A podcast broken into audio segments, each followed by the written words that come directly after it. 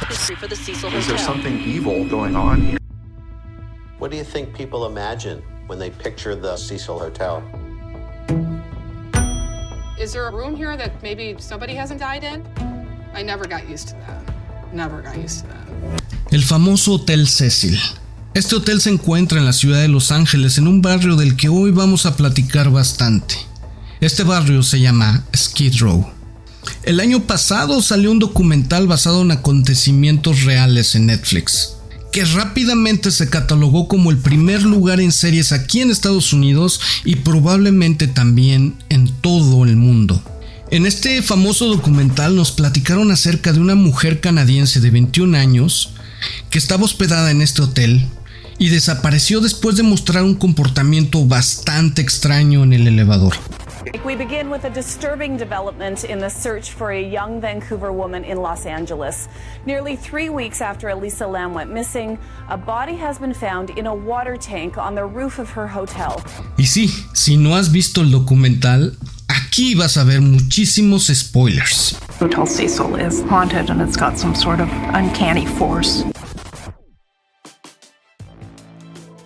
El documental es inquietante, te confunde, está lleno de misterio, a cierto grado es tan aterrador y emocionante que muestran un abuso total en el poder que tienen para crear un documental.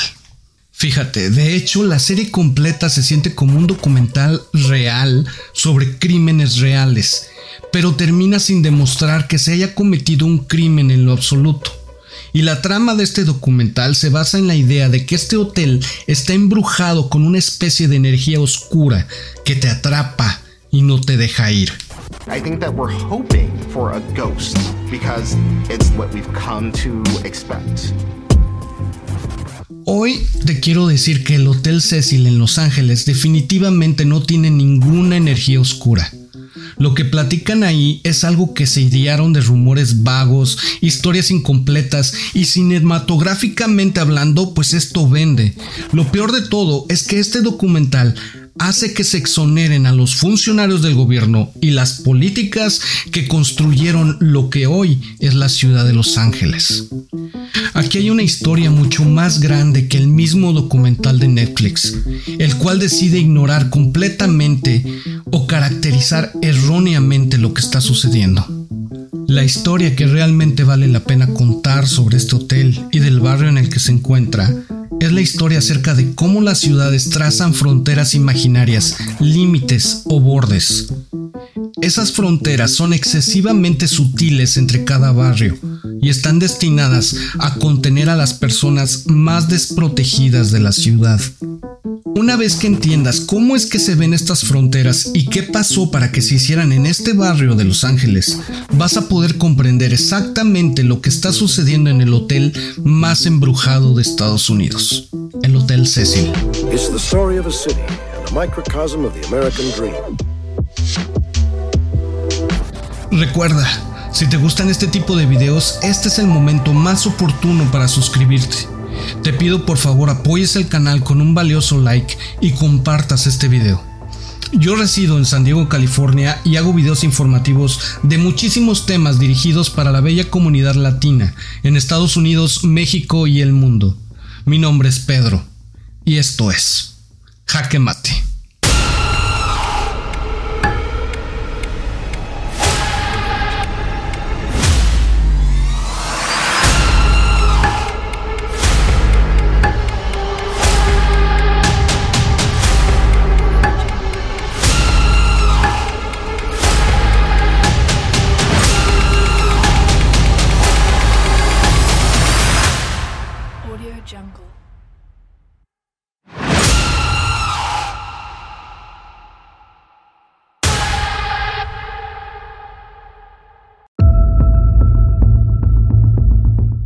Ok, primero déjame contarte dónde y cómo está establecido este famoso hotel.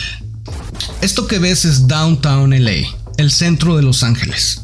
Por aquí tenemos el distrito financiero con edificios bastante grandes y a unas cuantas calles está el Hotel Cecil.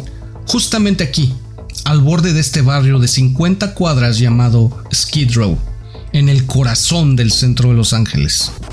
Si tú quisieras ir a conocer Skid Row hoy, te encontrarías en una situación difícil de creer que esté sucediendo aquí en Estados Unidos.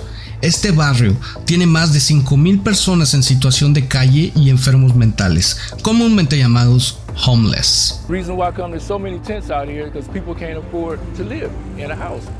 Aquí las autoridades consideran que casi la mitad de ellos, de todos los homeless, tienen enfermedades mentales graves. Además, reportan que la esperanza de vida en este lugar es de 48 años, 30 años menos que el promedio de vida en Estados Unidos. ¿Puedes creerlo?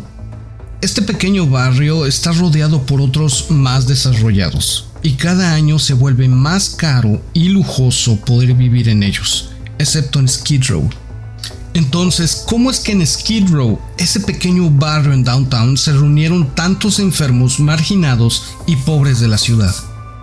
Para poder entender toda esta historia, vamos a volver al California cuando fue arrebatado a México, para convertirse en parte de los Estados Unidos. Como recordarás, muchísimos estadounidenses estaban migrando hacia el oeste, a California.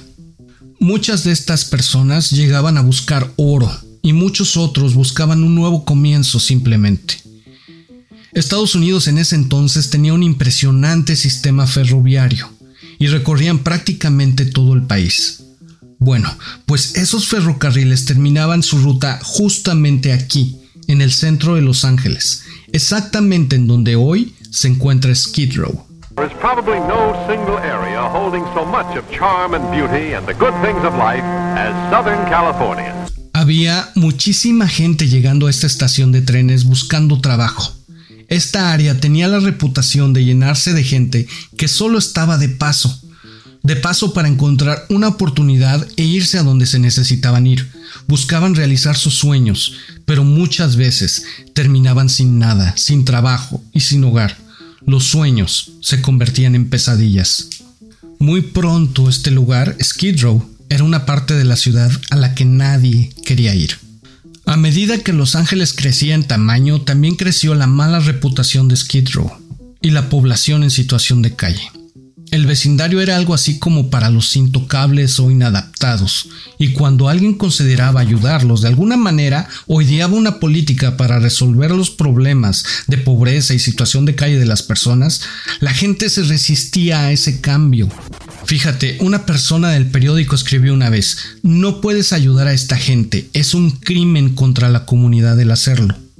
El Hotel Cecil se construyó en la década de 1920, exactamente en las afueras de lo que se estaba convirtiendo hoy en la parte más indeseable de la ciudad. Era un gran hotel cinco estrellas, construido para hospedar a la gente de negocios. Lo que en realidad convirtió al Hotel Cecil de esto a esto no fueron energías oscuras o misteriosas, ni el hecho de que el grupo U2 tocara en el techo de un edificio contiguo del hotel a los años 80. Lo que en realidad le pasó al hotel es algo que le pasó a todo el barrio de Skid Row a partir de los años 70. Cuando los políticos y desarrolladores civiles comenzaron a desarrollar el centro de Los Ángeles, dibujaron líneas en los mapas para contener a la población en situación de calle y enfermos mentales.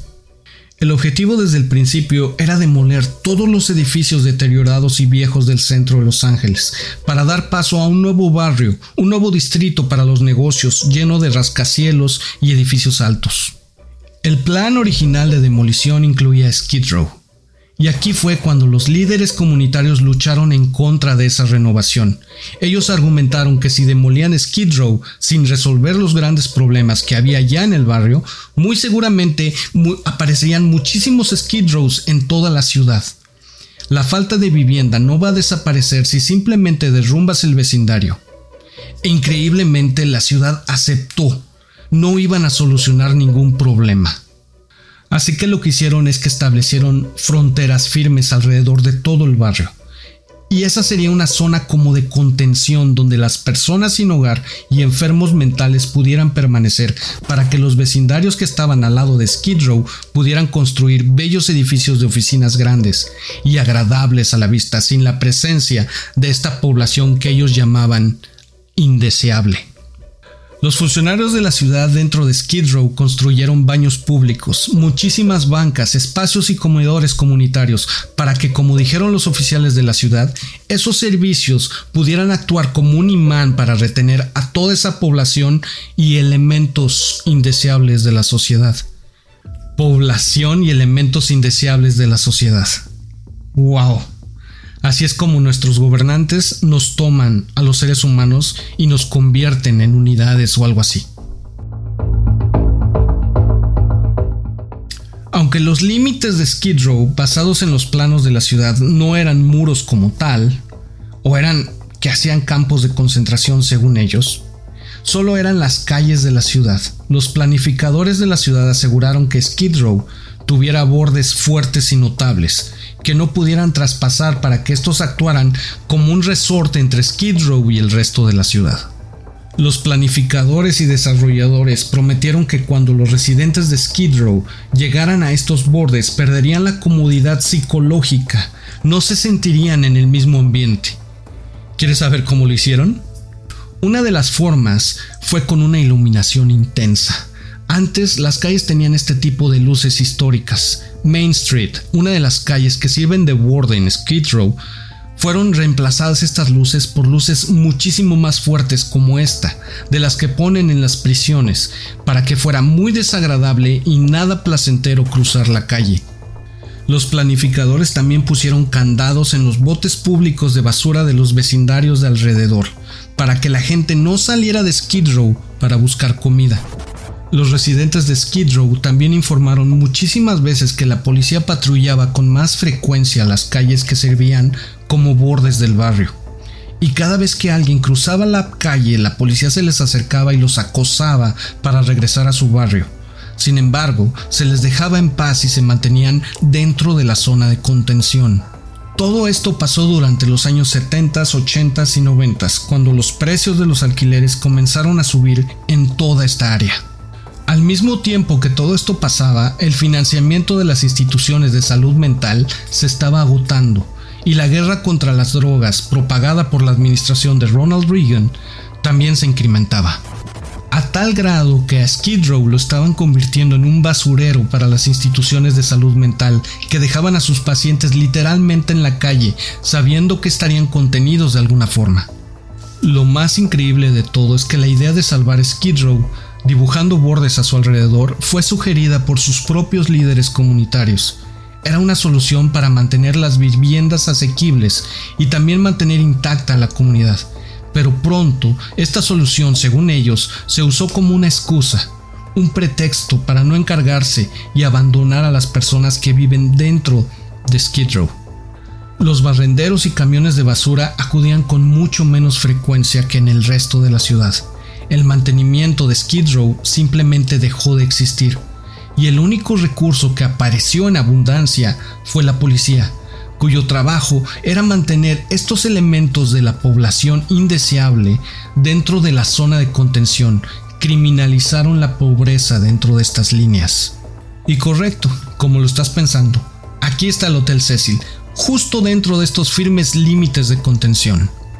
Entonces, si miras el hotel bajo esta lente, basado en los hechos que te acabo de presentar, puedes ver que el peligro, las drogas, la violencia, no son causadas por una espeluznante energía oscura o juegos diabólicos, que según habían hecho que viniera esta chica de Canadá, sino que esto no es más que el resultado de una política que creó intencionalmente bordes dentro de una ciudad para mantener los problemas de la ciudad dentro de un área de contención.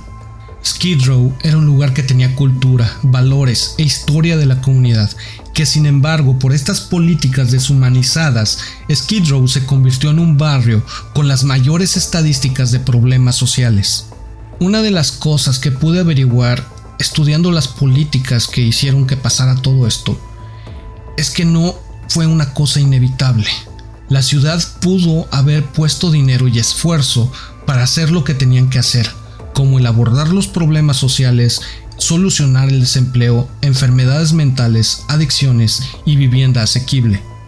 La política que trataron de implementar fue poner solo un curita en una gran herida, utilizando la vigilancia de la policía y el poder de la reurbanización.